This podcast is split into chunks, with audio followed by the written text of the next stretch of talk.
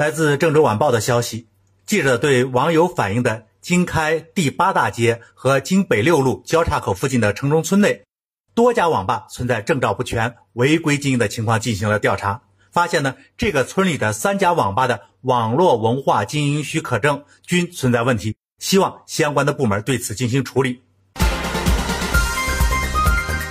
山峰说，有关部门是要及时来处理，可是。仅靠这些部门的处理有用吗？网吧可以合法经营，但是不能容留未成年人。经营的环境呢，还要有非常严格的各类标准。从以上记者的调查以及我们日常生活中都可以发现，在城中村或者更偏远的一些地方，网吧违法经营的情况非常严重，所以引发了记者的问题：谁来管管呢？谁来管呢？首先，自己要管好自己呀。对未成年人，家庭是第一责任人。任何时候，监护人都不能放弃自己的责任。如果这个基本的责任都不能尽到，你又能指望别人帮你来尽责任吗？其次，行业要自律。一个村就三家网吧，三家没一家的合格，相互之间比谁更烂。这样的行业能让大家觉得这是个正经行业吗？能不让人从心里瞧不起吗？在此，周边的群众生活周围出现这样的黑网吧，在影响你的安全，在勾引你的孩子。就算你不敢面对面的和他做斗争，打举报电话很难吗？最后啊，必然要说到相关部门，他们的责任非常明显，非常大。在他们辖区里出这样的问题，当然要他们直接负责任。前三个责任我们说了也白说，该不负责的照样他不负责任。但是。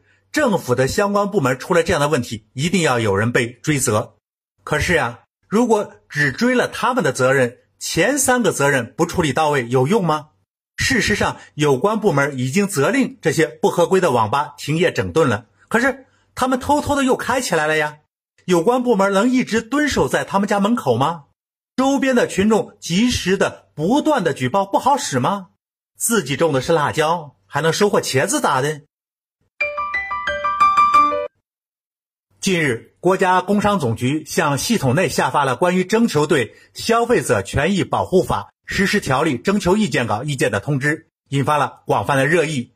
其中最受关注的是第二条，对《消费者权益保护法》的适用对象进行了界定：消费者为生活消费需要而购买、使用商品或者接受服务，其权益受本条例保护。但是，自然人、法人和其他组织以盈利为目的而购买、使用商品或者接受服务的行为不适用本条例。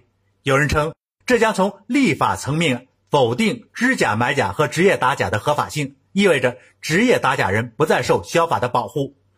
最期待的莫过于被职业打假人打怕的那些商家。有人认为，如果此条例能通过，对商家来说就有了一层保护伞。据郑州一大型超市的张经理介绍，他们商场开业不足一年，却屡屡被职业打假人所坑。所谓的坑呢，就是到店里找商品的毛病。郑州的另一大型商超的负责人李经理是2008年入行商超的。据他回忆，他刚开始上班的时候遇到的职业打假人还比较少，但这两年由于新食品法对于食品要求更严格，罚款变多了，职业打假人也明显变多了。已经成为团体行为。山峰说：“商家还请不要会错了意哦。无论呀，这个意见最后以什么样的形式、什么样的内容通过了，最终一定是以保护消费者利益为根本。职业打假人这个群体的出现，在于商家之前确实有过很多主观故意，或者说。”客观不自觉的侵犯到消费者利益的事实发生，而之前呢，在消费者处于弱势的情况下，往往又是以商家高高在上获得的解决。当这个群体以绝不妥协的面目出现，以强势的法律知识做后援，以毫不留情的经济处罚为手段，让商家闻风丧胆，以至于不惜虚构事实、偷换概念来妖魔化这个群体了。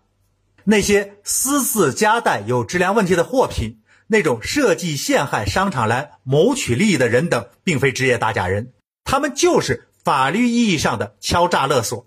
不管这类人是带着记者来，还是自己在门口闹事儿，你商场身正不怕影子歪，走正常的法律途径应诉就是了，和他们私下勾兑什么呢？职业打假人专门研究政策条文，找到了你经营中的存在的问题，说到底还是你自身存在有问题啊！